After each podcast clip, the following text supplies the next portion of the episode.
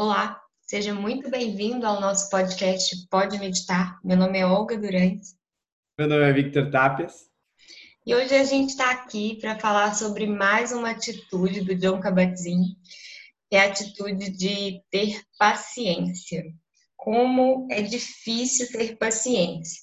Eu lembro que a minha avó falava comigo desde quando eu era criancinha, assim, que alguém, as coisas não são desse jeito, é, as coisas não acontecem no seu tempo. Então, eu sempre tive esse traço de impaciência aí como pano de fundo da minha personalidade.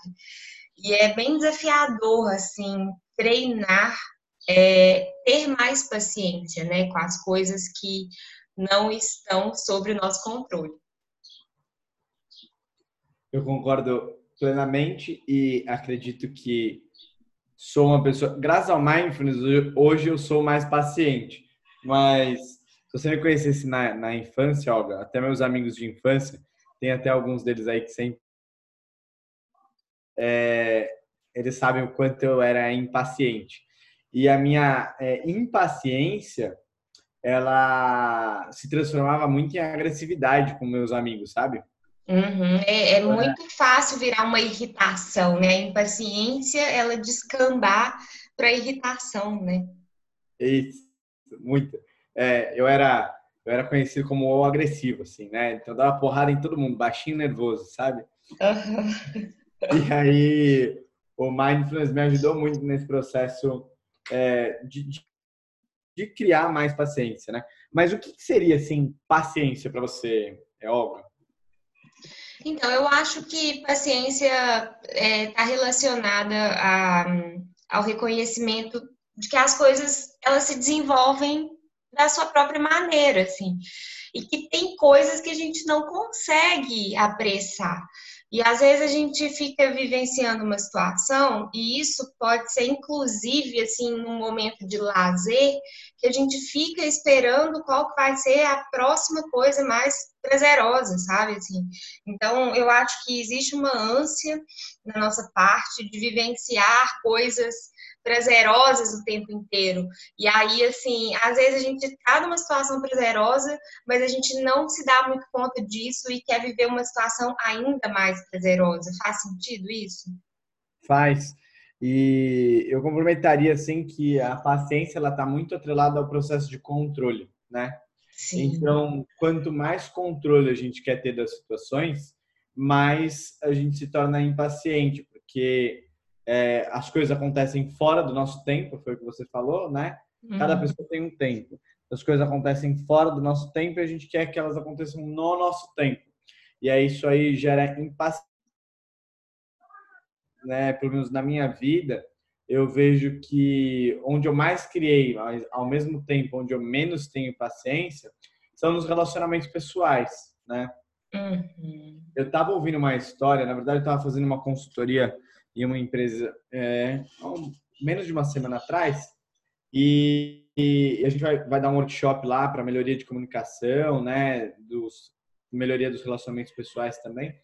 E pelo que eu vi, o problema mais grave que tem é entre duas pessoas e principalmente uma quer que a outra seja de outro jeito e a outra quer que a outra seja de outro jeito por causa do tempo, né? Que é elas hum. têm tempos muito diferentes e uma uhum. quer que a outra seja de outra forma. Só que elas não perceberam, para mim, né? Isso não é uma verdade absoluta, mas elas não perceberam que na verdade elas têm tempos diferentes. Então elas precisam é, mais focar em atividades distintas, porque pelo que eu entendi da, da liderança, as duas são extremamente capazes no que fazem, só que não têm paciência uma com a outra. Né? Então, atrapalha muito esse processo interrelacional. Sim. E como é que será que a gente pode pensar em treinar essa habilidade de ter paciência, Vitor? Porque assim, eu também reconheço que melhorei muito assim com as práticas de mindfulness. Mas às vezes eu, eu escorrego, sabe? Assim, às vezes eu me pego super impaciente, assim, querendo que o tempo do outro seja o meu tempo e assim, né? A gente sabe, como você citou nesse exemplo, que as pessoas têm tempos diferentes. Então, como será que a gente poderia ficar menos impaciente? É, eu acho que um dos formatos, né, para mim, é um dos mais adequados é a gente criar momentos de pausa ao longo do dia a dia, né?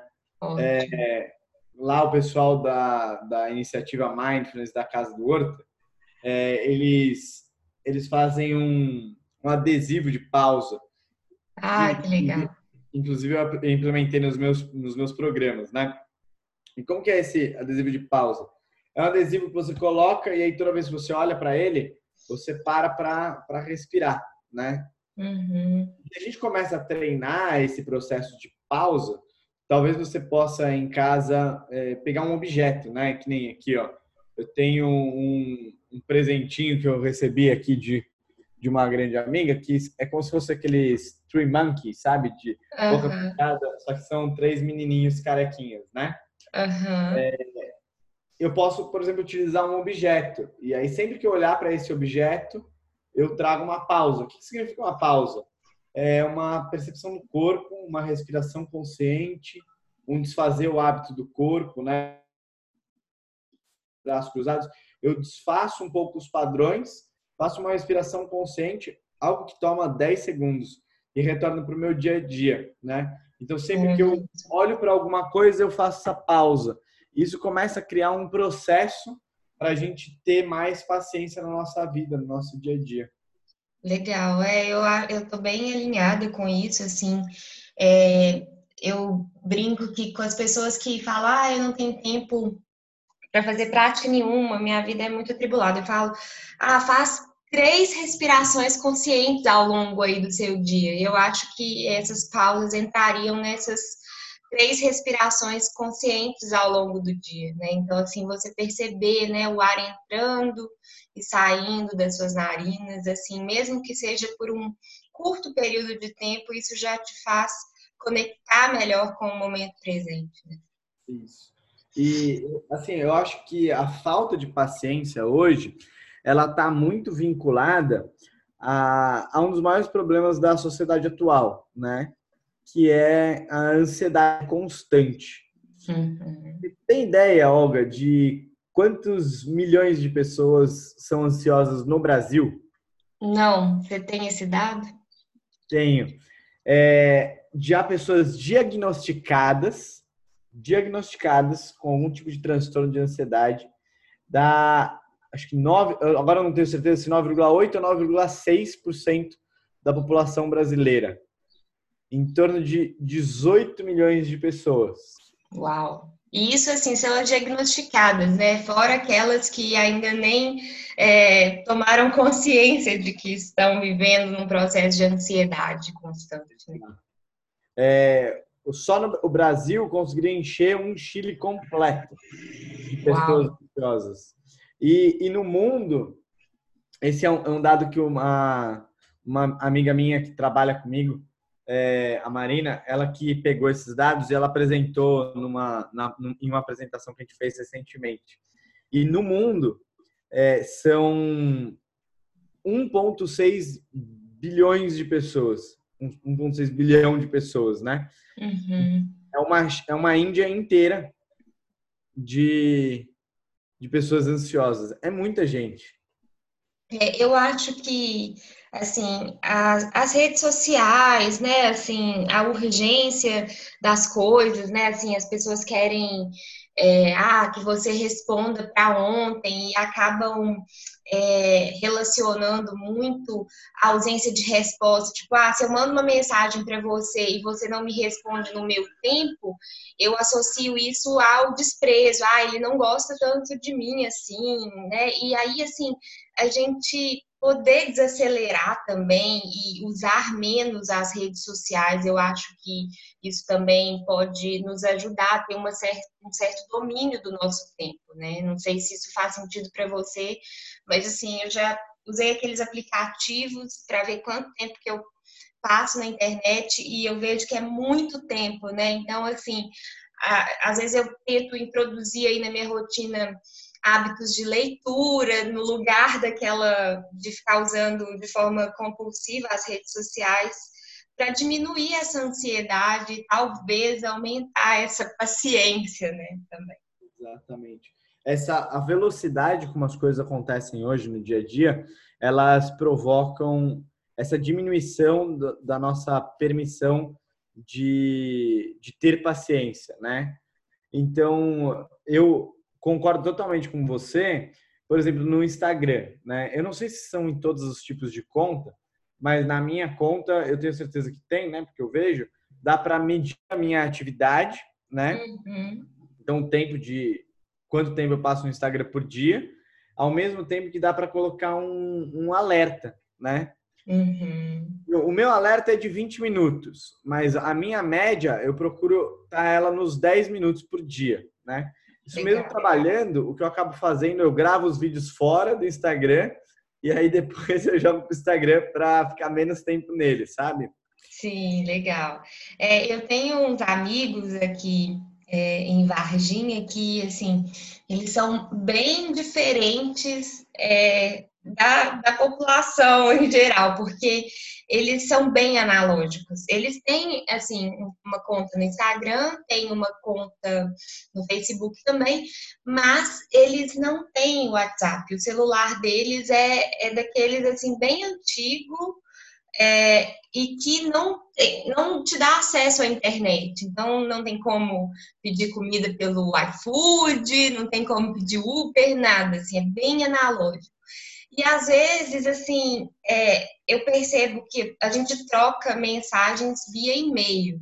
E aí o tempo é diferente, assim, né?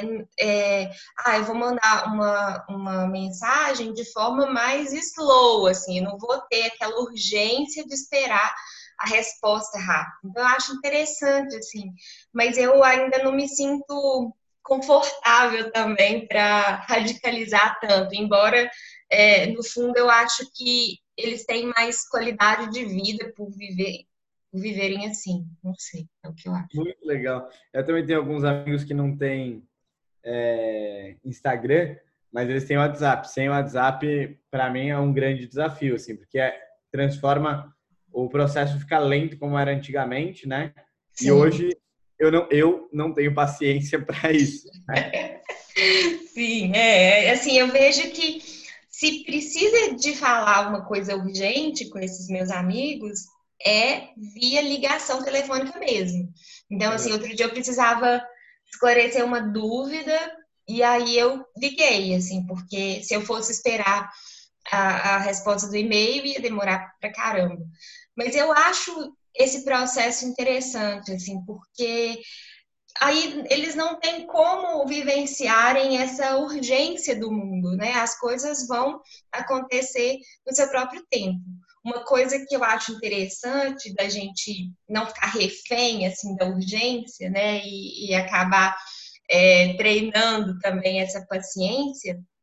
É, tirar a notificação de WhatsApp, assim, para você escolher os horários que você quiser entrar no aplicativo para responder todo mundo ao mesmo tempo, é, e assim, ah, eu estabelecer três horários no dia para entrar lá, sabe? Então, isso me dá uma sensação de que eu tenho mais domínio e que eu não estou refém da urgência do outro, sabe?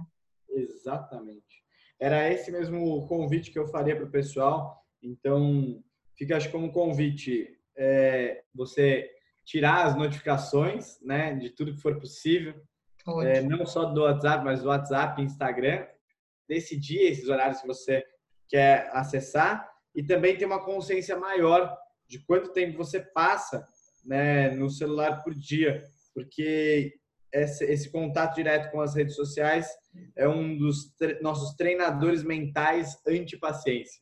Sim, exatamente. E dizem que se a gente ficar, né, naquele ah, é, rolando assim, né, as, as coisas é, do Instagram, assim.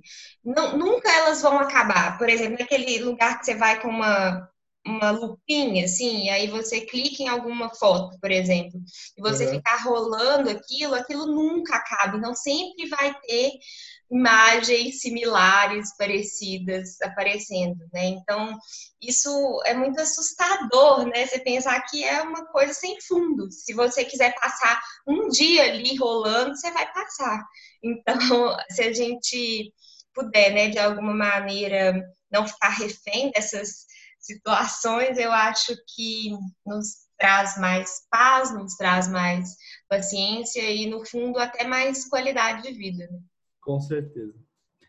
Legal, Olga. Muito bom. Então, é, eu gostaria de agradecer a você que nos ouviu. Estamos abertos a sugestões e a gente se encontra, né, Vitor, no próximo podcast. A gente vai falar no próximo sobre ausência de esforço. Exatamente. E se alguém é, utiliza aí o Castbox, o podcast. Em breve a gente também estará nesses outros aplicativos além do Spotify.